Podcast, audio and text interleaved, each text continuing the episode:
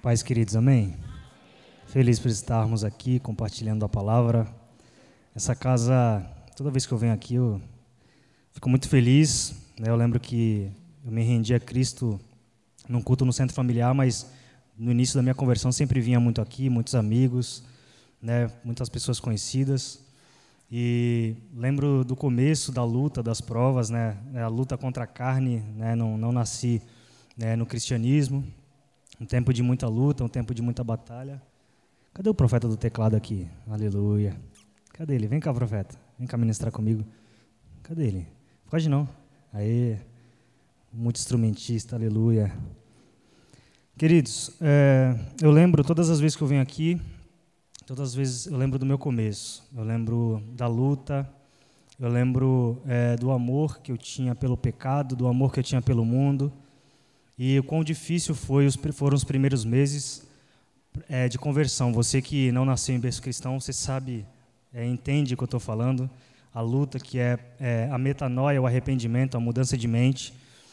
É, e a busca pela santidade, o quão é difícil. E eu louvo a Deus, porque é, era um tempo em que minha própria família, meus próprios amigos é, diziam: o André não se firma na presença de Deus. Ouvi familiares dizendo: Andrei não se firma na presença de Deus. Muitas pessoas. E por um tempo eu mesmo falava: Cara, não vou aguentar.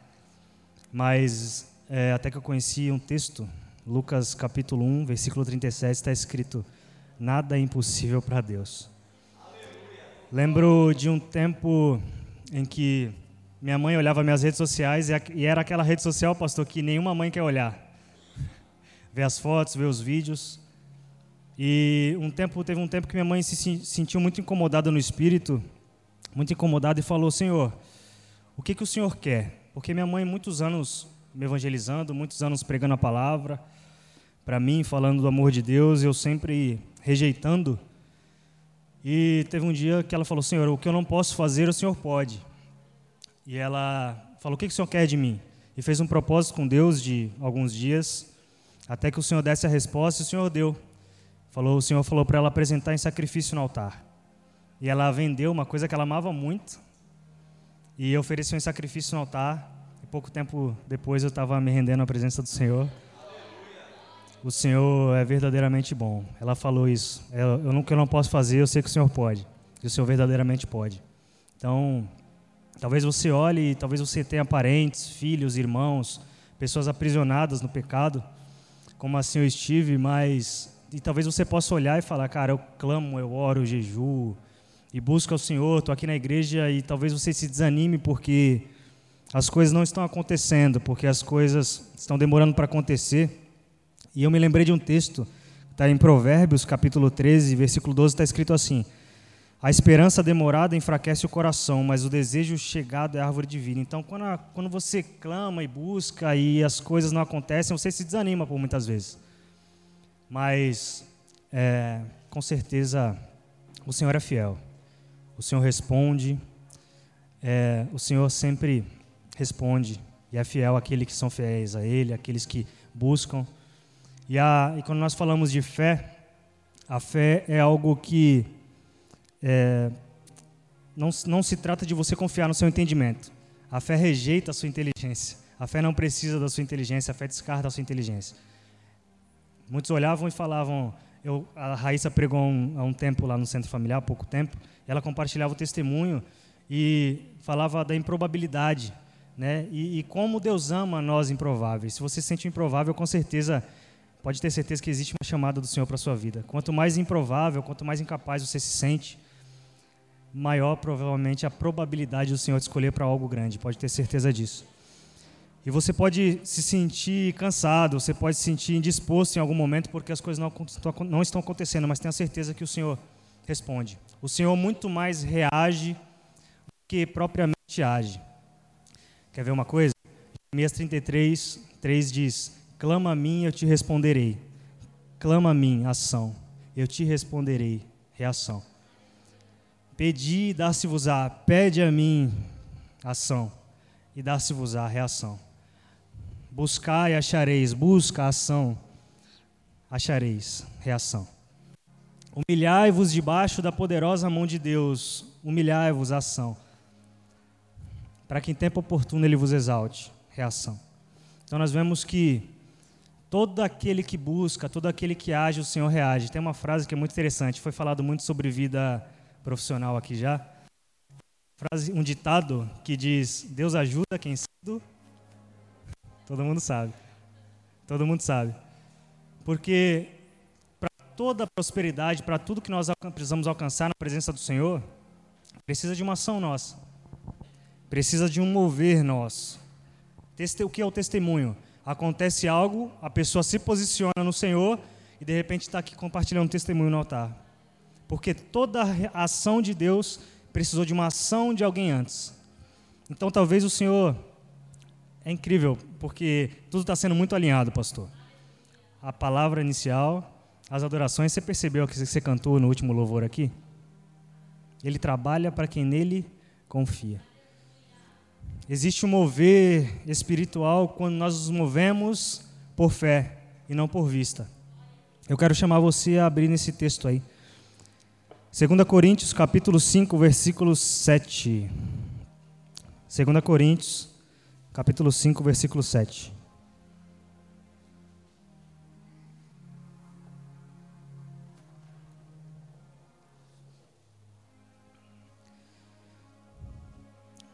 versículo, capítulo 5, versículo 7 de 2 Coríntios, diz assim: Porque vivemos por fé e não pelo que vemos. É um tempo em que, se você abrir um jornal, se você ligar a TV ou pegar um jornal para ler, se você, por muitas vezes, abrir a internet, você vai ver um, é, é, muitas notícias ruins. Ou muitas vezes, se você sentar numa roda de amigos ou numa roda de trabalho, de família, você vai ouvir palavras negativas. Por que economia é isso? Por que Cubatão as empresas estão demitindo funcionários? Por que empreender no Brasil não dá certo? Por que o e-commerce está caindo? Tantas coisas que você ouve e, de repente, aquilo está te desmotivando. E o Senhor nos convida constantemente a nós caminharmos conforme a palavra dele.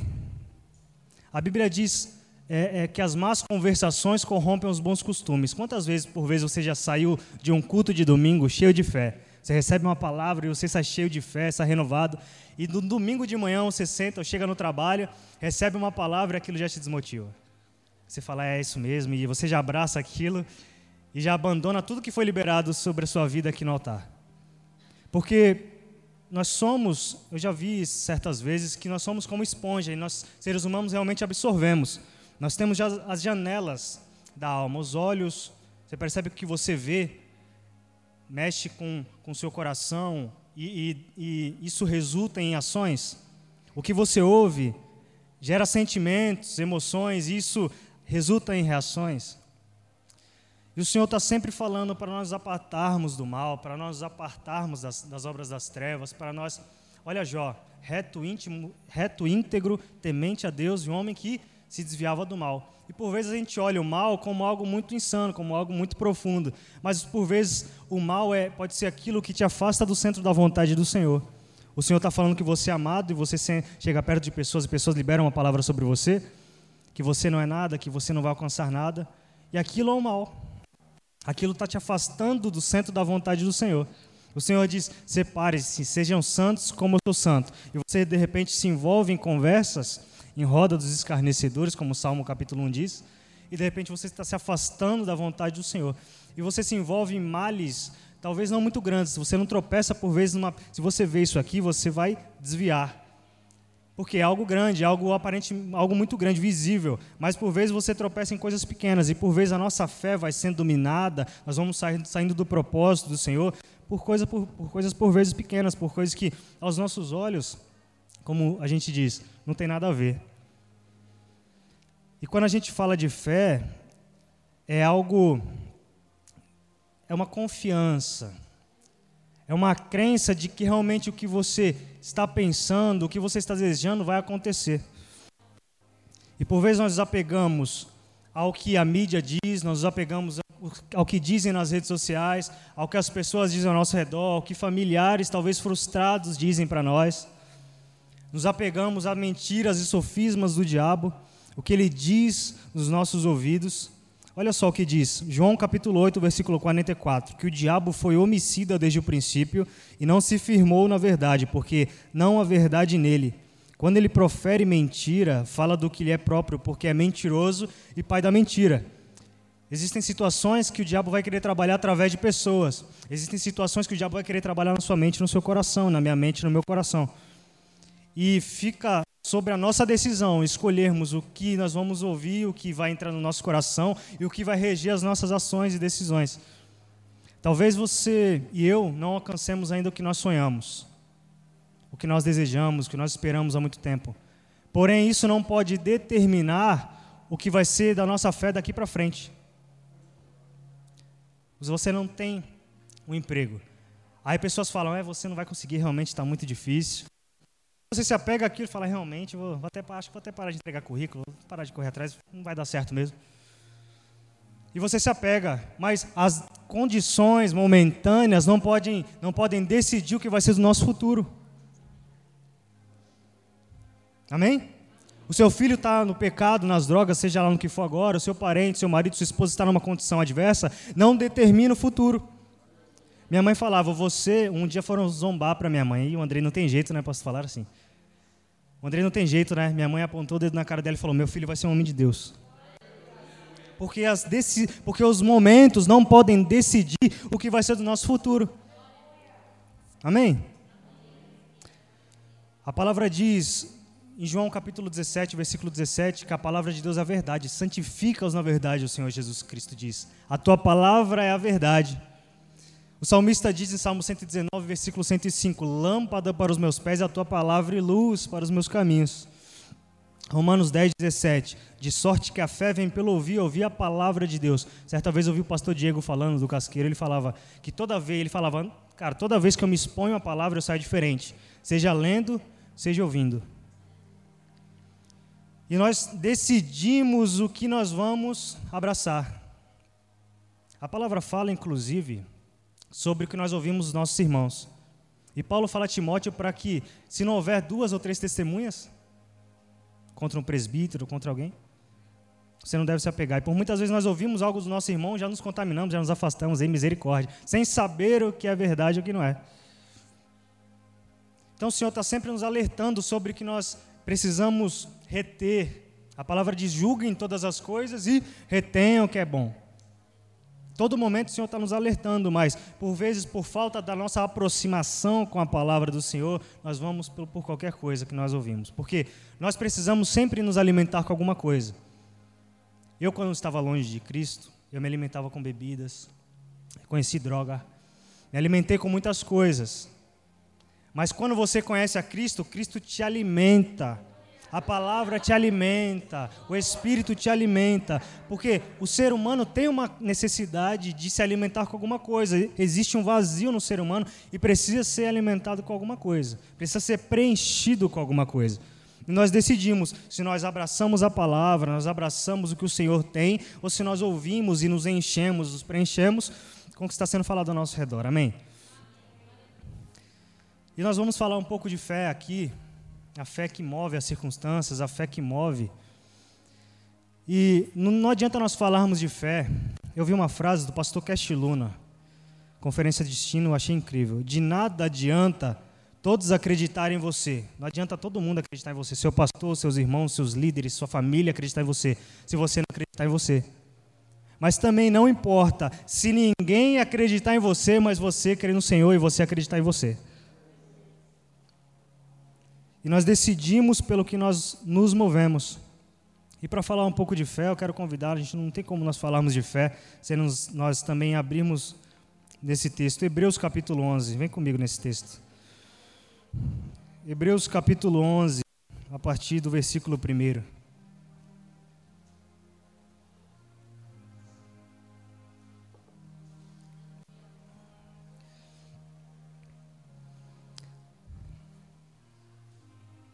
Glória a Deus. Hebreus capítulo 11 diz: Ora, a fé é a certeza, A fé é a certeza daquilo que esperamos e a prova das coisas que não vemos. Pois por meio dela que os antigos receberam bom testemunho. Versículo 3. Pela fé entendemos que o universo foi formado pela palavra de Deus, de modo que aquilo que se vê não foi feito do que é visível. Pela fé, Abraão ofereceu a Deus um sacrifício superior ao de Caim. Pela fé, ele foi reconhecido como justo, quando Deus aprovou as suas ofertas. Embora esteja morto, por meio da fé ainda fala. Pela fé, Enoque foi arrebatado, de modo que não experimentou a morte, e já não foi encontrado porque Deus o havia arrebatado, pois antes de ser arrebatado recebeu o testemunho de que tinha agradado a Deus. Versículo 6: Sem fé é impossível agradar a Deus, pois quem dele se aproxima precisa crer que ele existe e que recompensa aqueles que o buscam. Eu vi uma história de São Tomás, ou São Tomé. Ele falava, essa história diz que ele estava num dormitório, num quarto, e chegou um monge para falar com ele, e o monge falou: Tomás, Tomás, Tomás, vem cá na janela. Tem umas vacas voando aqui. E ele saiu correndo, abriu a janela, abriu a cortina e ficou procurando as vacas assim. Aí o monge começou a rir dele.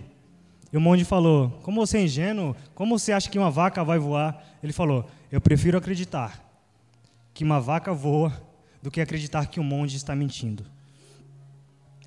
Eu prefiro crer que um Deus dá uma palavra e o mar se abre do que crer que a palavra de Deus é mentirosa.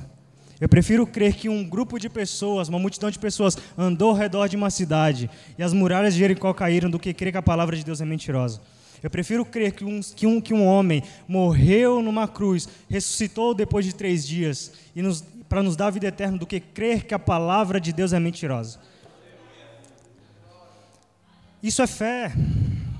Talvez você não viu, ninguém viu a face de Deus, a palavra diz que ninguém viu a Deus. Mas nós estamos aqui mesmo sem ver, por quê? Porque nós cremos que Ele é o Senhor, nós cremos que Ele é o Salvador, nós cremos que um dia o Senhor voltará para nos buscar. Essa é a fé. A única coisa, a última coisa que a fé precisa é da nossa inteligência. Olha que coisa interessante. A palavra diz que o povo está na beira do mar. E Deus dá uma direção para Moisés. Deus fala: Moisés, estende o cajado.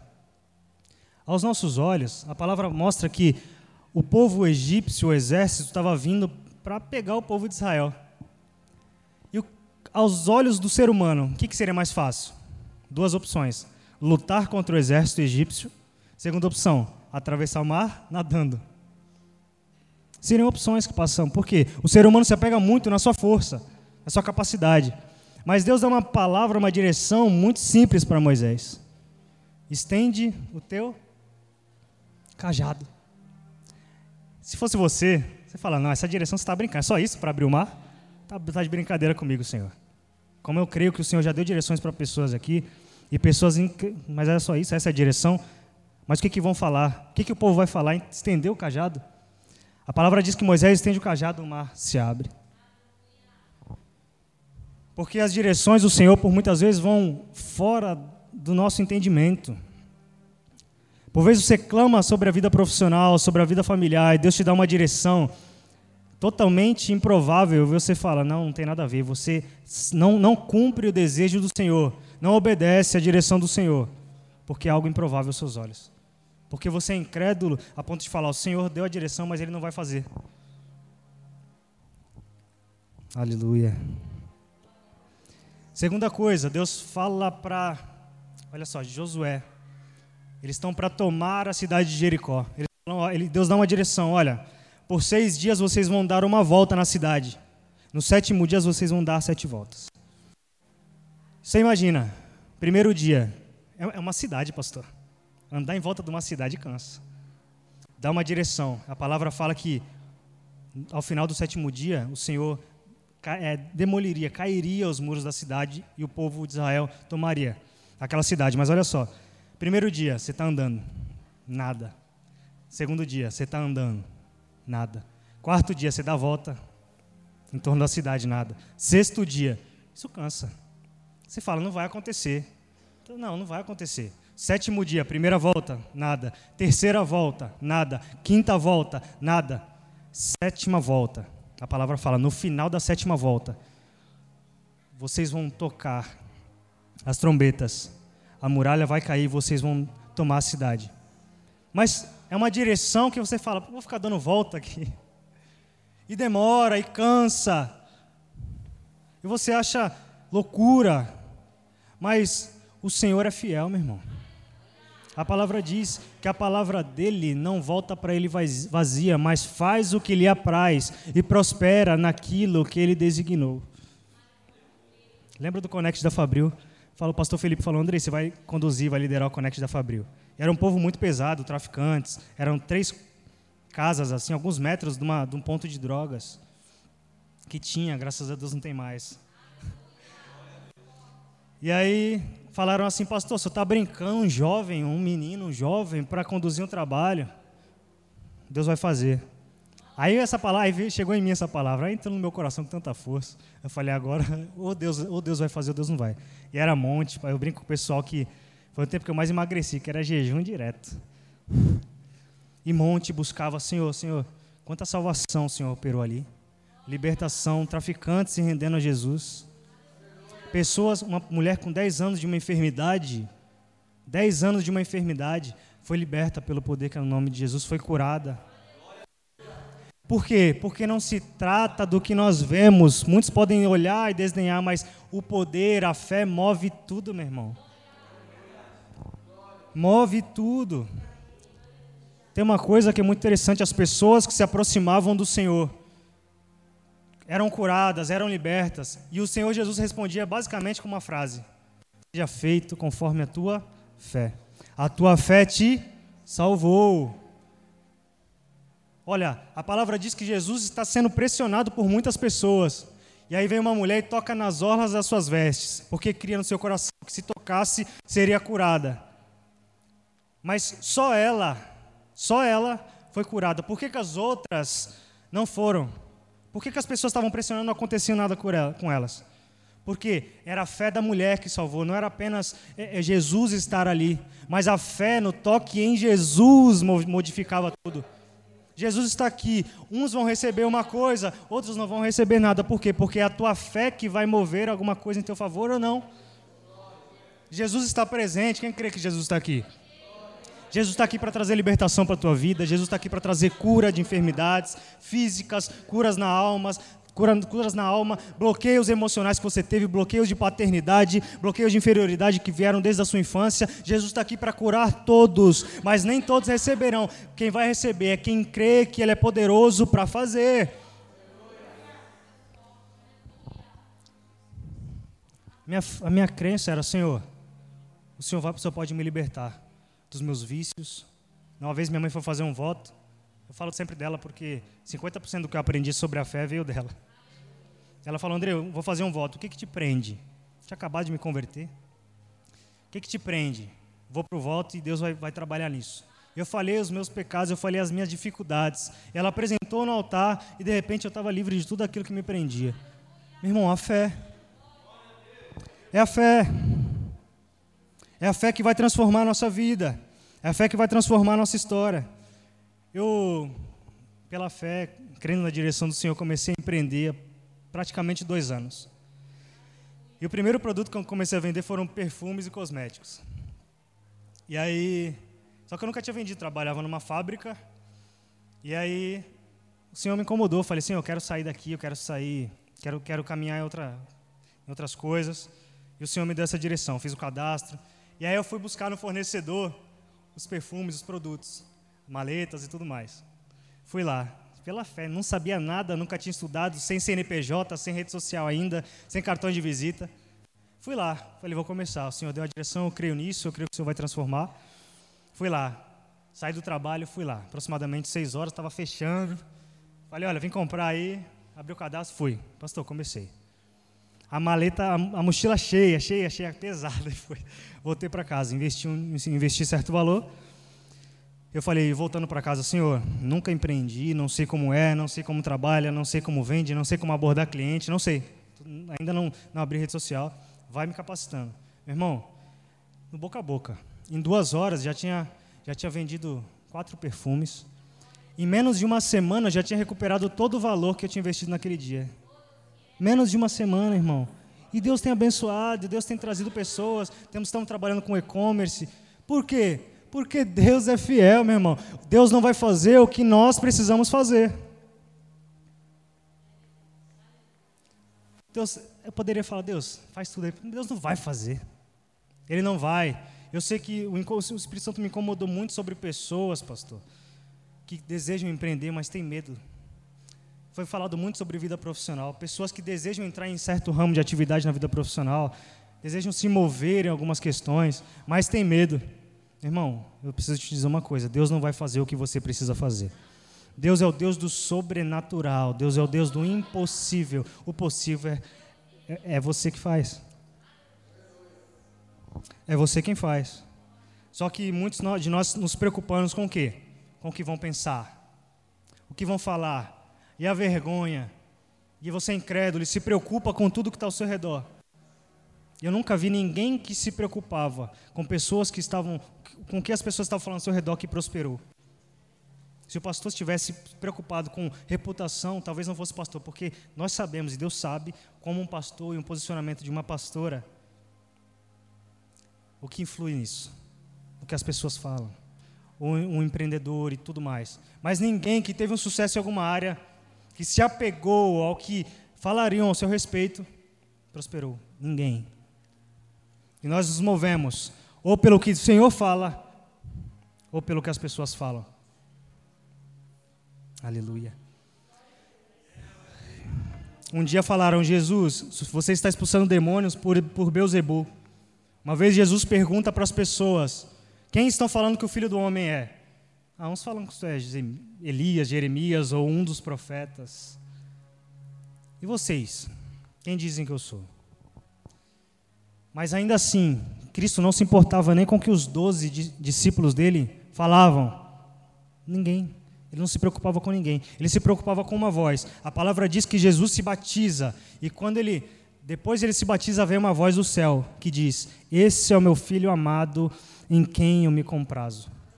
Você acha que Cristo se preocupava com o que os discípulos falavam, com o que a família dele falava, com o que pessoas falavam? Cristo se preocupava com a voz que vinha do alto.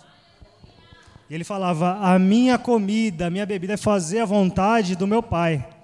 Se Cristo se movesse pelo que falavam, Cristo não teria cumprido o propósito. Quem recebe isso em nome de Jesus?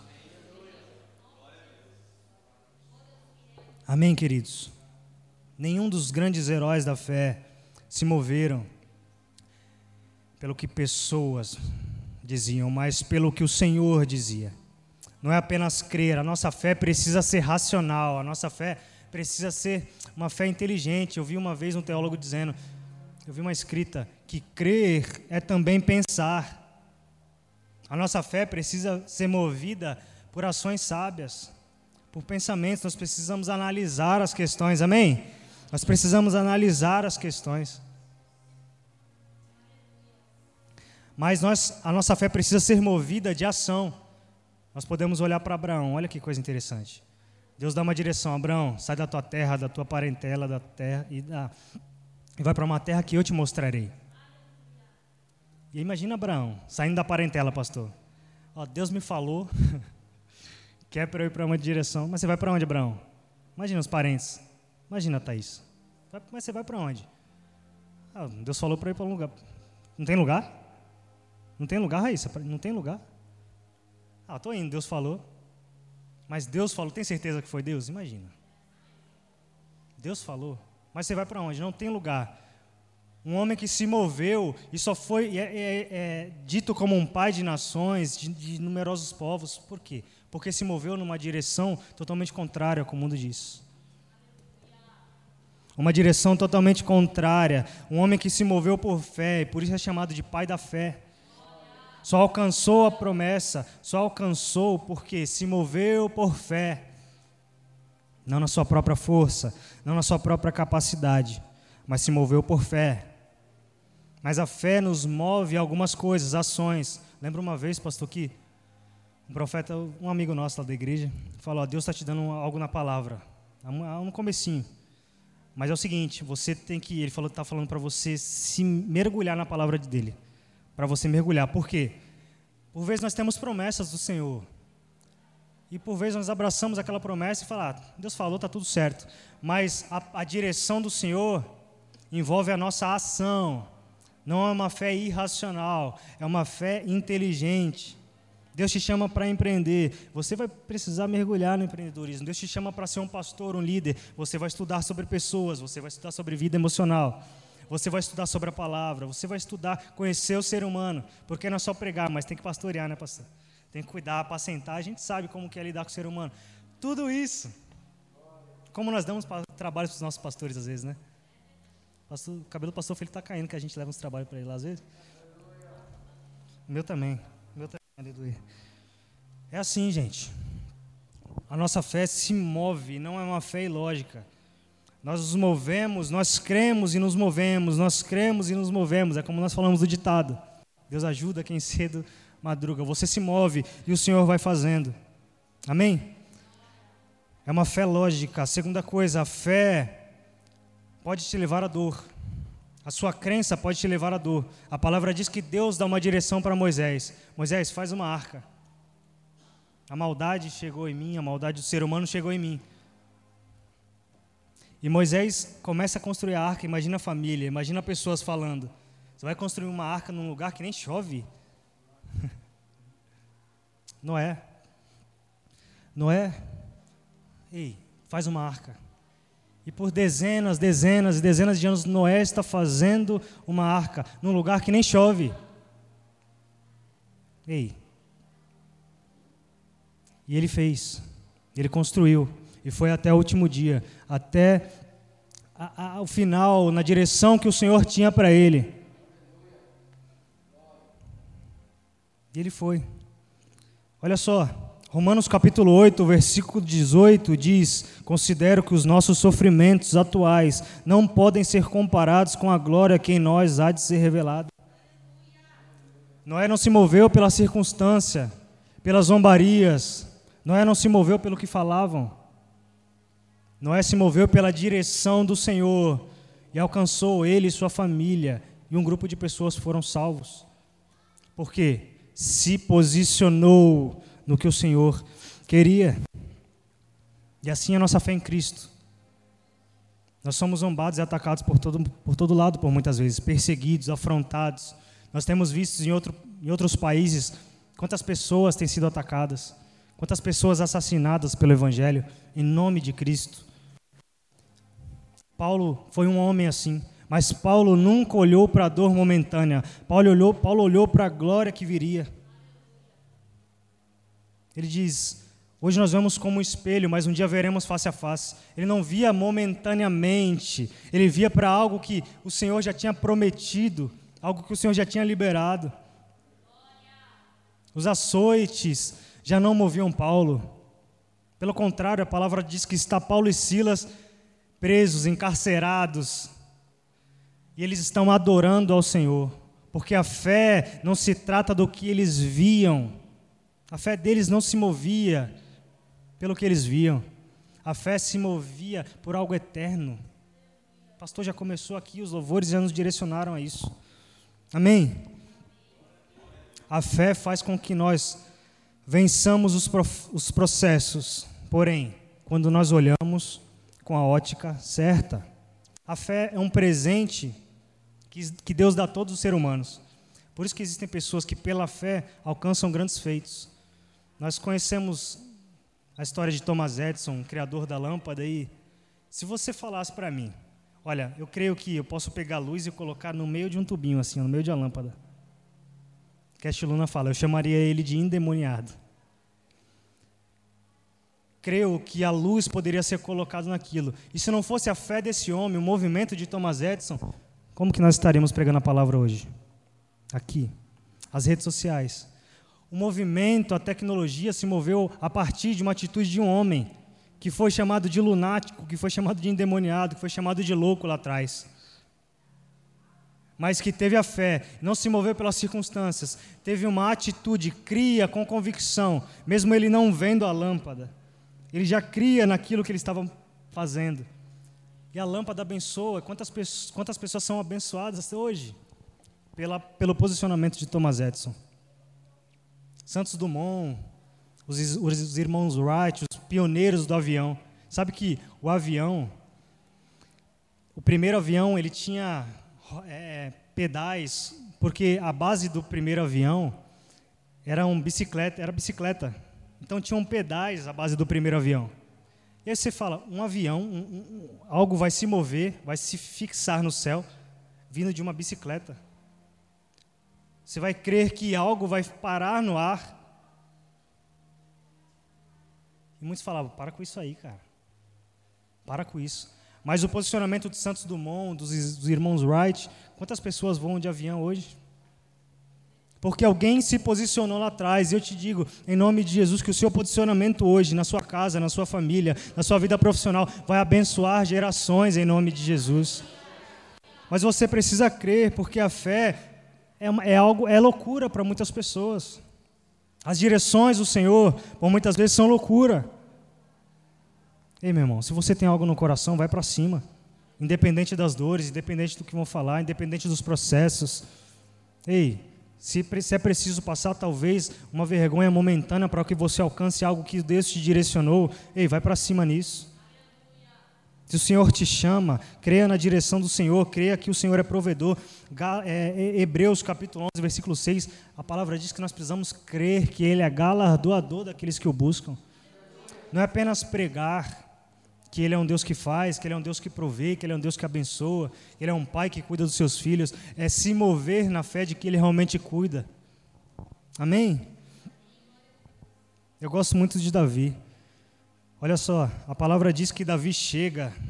Davi é entregador de marmita, né, por um tempo, não foi, pastor? O pai dele fala: vai lá, os seus irmãos estão no campo de batalha. Está o povo filisteu de um lado, está o povo israelita de outro e tem um vale ali no meio. E Jessé fala: vai lá entregar comida para os seus irmãos, vai lá levar o alimento para os seus irmãos. E ele vai. Quando ele chega, ele vê tudo o que está acontecendo. E vê o gigante afrontando o povo de Israel por 40 dias. E aí, o povo de Israel, olha, olha, olha essa conversa. 1 Samuel capítulo 17, versículo 25.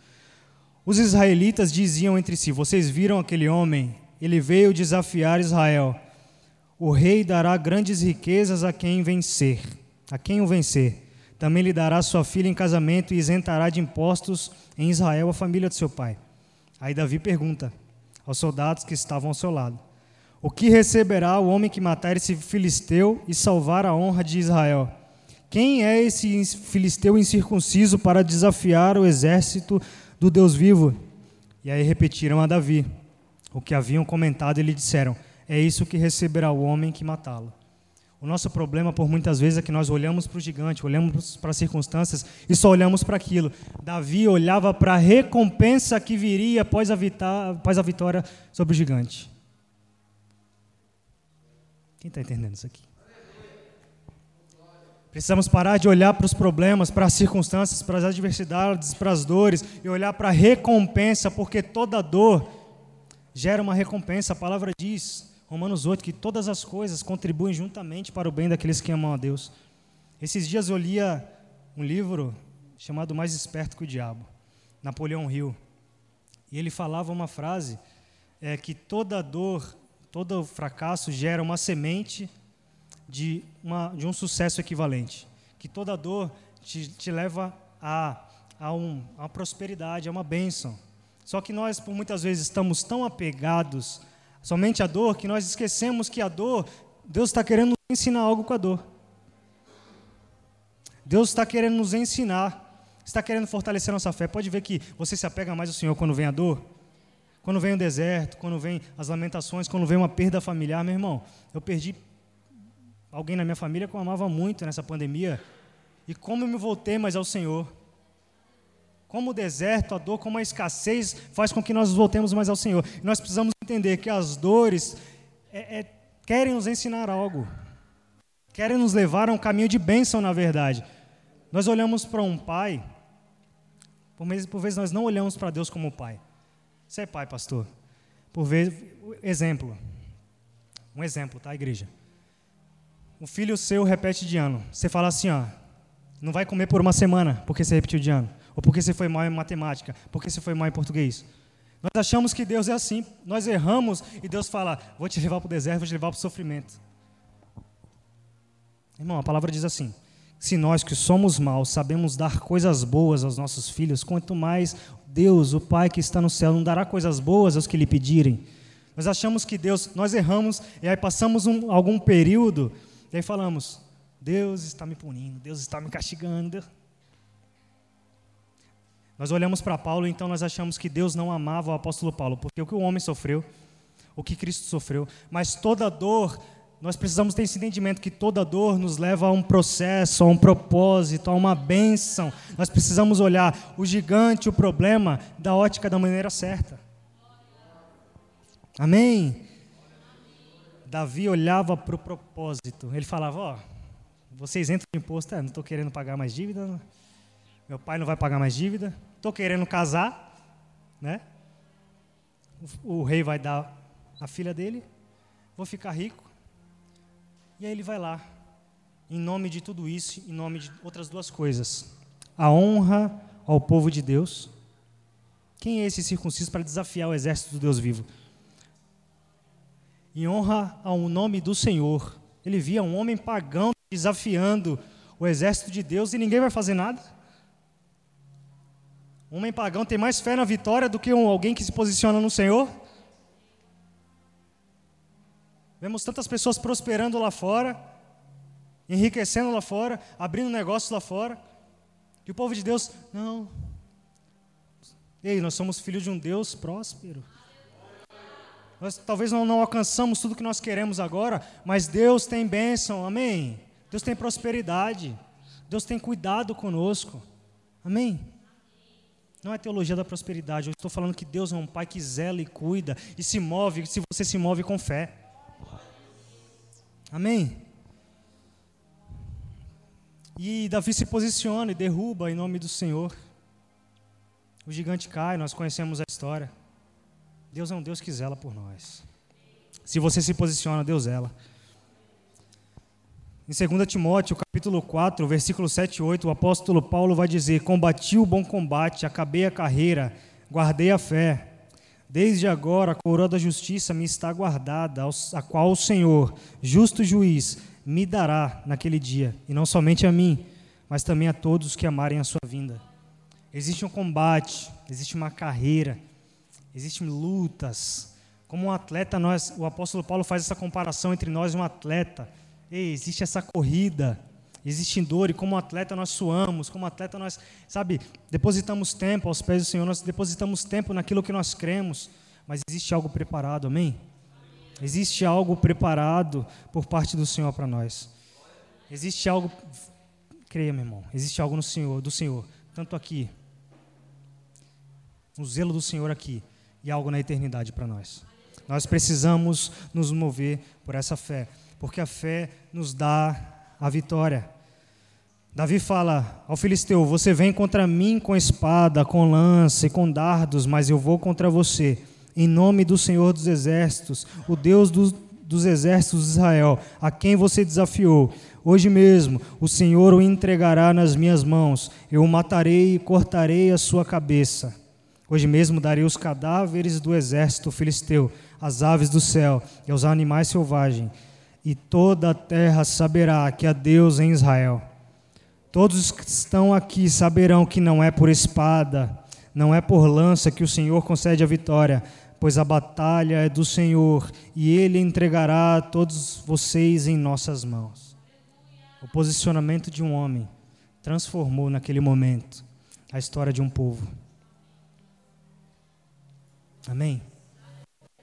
Ei, o Senhor está conosco. O Senhor está conosco. O Senhor está conosco. E onde você for, o Senhor está com você. Naquela empresa, o Senhor está com você. O Senhor está com você na tua casa. Ei, muitos se levantam na tua casa, mas o Senhor está com você. E você será um canal de bênção, de libertação e de cura para aqueles que hoje desdenham, aqueles que hoje desdenham de você, do Evangelho, aqueles que hoje desdenham se dobrarão e se dobrarão ao nome de Jesus Cristo por conta do seu posicionamento. Creia nisso em nome de Jesus. Lembro no início da minha caminhada, Pessoas que falavam, zombavam, ah, o Andrei se converteu, agora é crente. Hoje as pessoas, Andrei, ora por mim, cara. Um dia eu estava indo com o pastor Sérgio para Mongaguá, eu estava passando a roupa assim em casa e um monte de gente, uma galera lá em casa, um monte de gente, passando roupa. De repente uma pessoa da minha família começou a gritar de dor, começou a gritar e começou a se encurvar lá no sofá do nada assim. E eu larguei, a, sabe, a roupa e fui lá, falei: "O que que foi?" Aí falaram assim: "Dá um remédio para essa pessoa, dá um, dá um remédio e tal, mede a pressão." E a pessoa começava a gritar e se encurvar e falou que não, não passava o ar aqui no pescoço, não passava o ar aqui e começou a ficar mal. Eu falei, calma aí, pessoal. Eu discerni que era algo espiritual. Eu impus as mãos, eu falei, sai agora em nome de Jesus. A pessoa fez assim, ah. Pessoa, menos de cinco minutos a pessoa estava dormindo, pastor. E eu fui para Mongaguá ministrar. Alguém que zombava, hoje se volta ao Evangelho. Essa mesma pessoa, cheguei um dia no culto de domingo, essa pessoa triste em casa.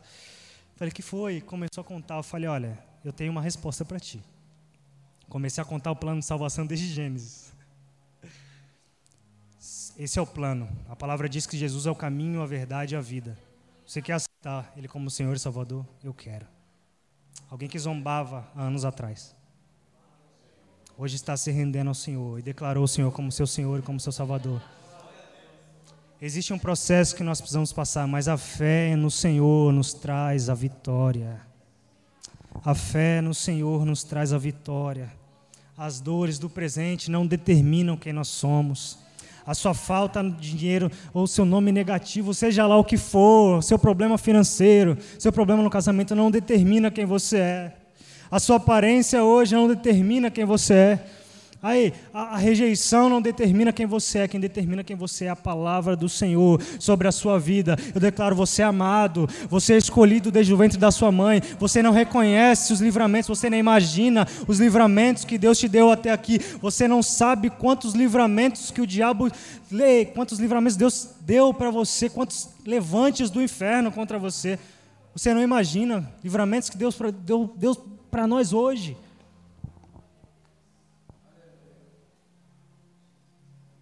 Nós não imaginamos como o Senhor tem cuidado de nós. Quantas lutas espirituais o Senhor tem. Ei, esse aqui não, esse aqui é meu filho. Ei, o Alan não, o Alan é meu filho. Ei, o Bruno não, o Bruno é meu. Ei, a Thaís não, a Vanessa não, o Denis não. Ei, Deus está cuidando de nós. Você não imagina, mas Deus já tem algo desde o ventre da sua mãe. Você não está aqui à toa, tenho certeza. Deus te levantou para fazer algo nessa geração. Você não é o que o diabo diz para você. Você não é o derrotado. Você não é o fracassado. Você não é o nada. Deus te ama e te elegeu para algo. Creia nisso em nome de Jesus. Aleluia. Isaías capítulo 53, versículo 10, versículo 11 está escrito: Ao Senhor agradou moê-lo. E Deus está falando de Cristo aqui, fazendo-o enfermar. Quando a sua alma se puser por expiação do pecado, verá a sua posteridade, prolongará os seus dias, e o bom prazer do Senhor prosperará na sua mão. O trabalho da sua alma ele verá e ficará satisfeito. Olha só, o trabalho do, de Cristo ele veria e ficaria satisfeito. Com seu conhecimento, meu servo justo justificará muitos, porque as iniquidades deles levará sobre si.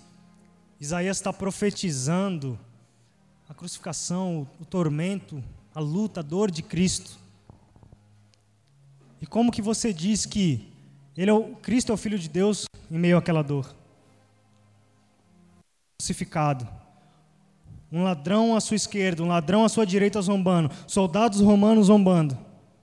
Como que você diz que um homem que se diz filho de Deus é amado pelo seu Deus, amado pelo seu Pai? Como que você diz? Mas a palavra diz que ele veria o trabalho, o fruto do seu trabalho e se alegraria. Três dias depois, ele ressuscita. E quem crer nele, ei, tem a vida eterna, tem uma vida abundante. Quem se volta a Ele é abençoado e andará um dia em ruas de ouro, o verá face a face, ei, estará com Ele ceando. Num lugar que não vai haver mais morte, não vai haver mais pranto, não vai, não vai haver mais dor, não vai haver mais vergonha, não vai haver mais lamento, porque todas essas coisas serão passadas. A fé precisa nos mover até o final. Como um maratonista corre. Ei, quantas vezes você já viu corridas? Maratonista São Silvestre. E quantas vezes ele precisa ir e se hidratar? Para, toma água, para.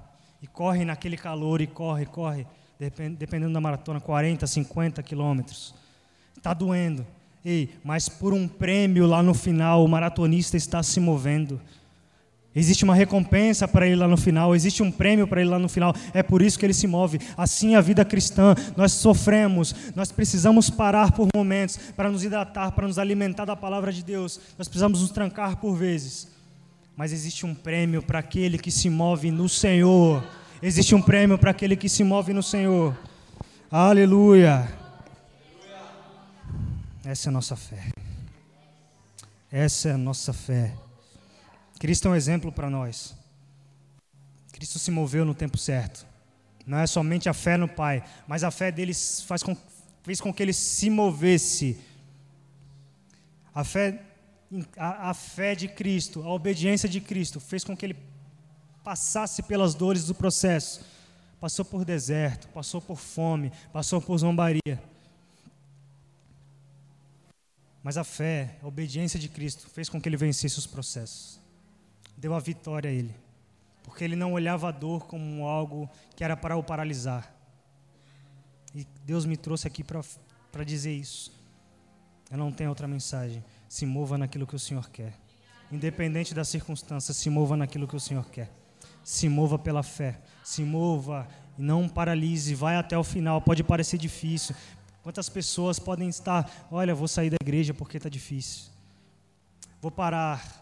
Vou sair. Ei, eu não faço isso não. Deus fala, permaneça e você vai ver a recompensa que eu vou te dar. Permaneça, você vai ver a unção que eu vou derramar sobre você. Permaneça, você não, porque você não imagina a chamada, o ministério que eu tenho para você. Permaneça, porque você não imagina o que eu posso fazer na tua vida familiar, no teu casamento, com a tua família, com os teus filhos, na tua vida profissional. Você não imagina. Permaneça. Pode parecer difícil agora, mas o Senhor diz: se você permanecer, você vai ver os feitos do Senhor na sua vida. Em Êxodo, o Senhor fala, fala uma palavra para Moisés. No deserto, o povo para. E Moisés começa a clamar, começa a clamar. Ele, por que está clamando a mim, Moisés? Moisés, por que você está clamando a mim? Diga ao povo que marche. Marcha. Aleluia. Marcha. Não para. Vai para cima, se apega no Senhor, se apega na Sua palavra e na Sua direção. Você vai ver e você vai testemunhar desse dia que o Senhor está falando com você. Não para, porque você vai testemunhar. Em nome de Jesus. Que haja em nós o mesmo sentimento que houve em Cristo Jesus, que haja em nós esse sentimento, a humildade, a permanência, a obediência, para que nós possamos alcançar aquilo que Ele tem para nós. Quero orar com você.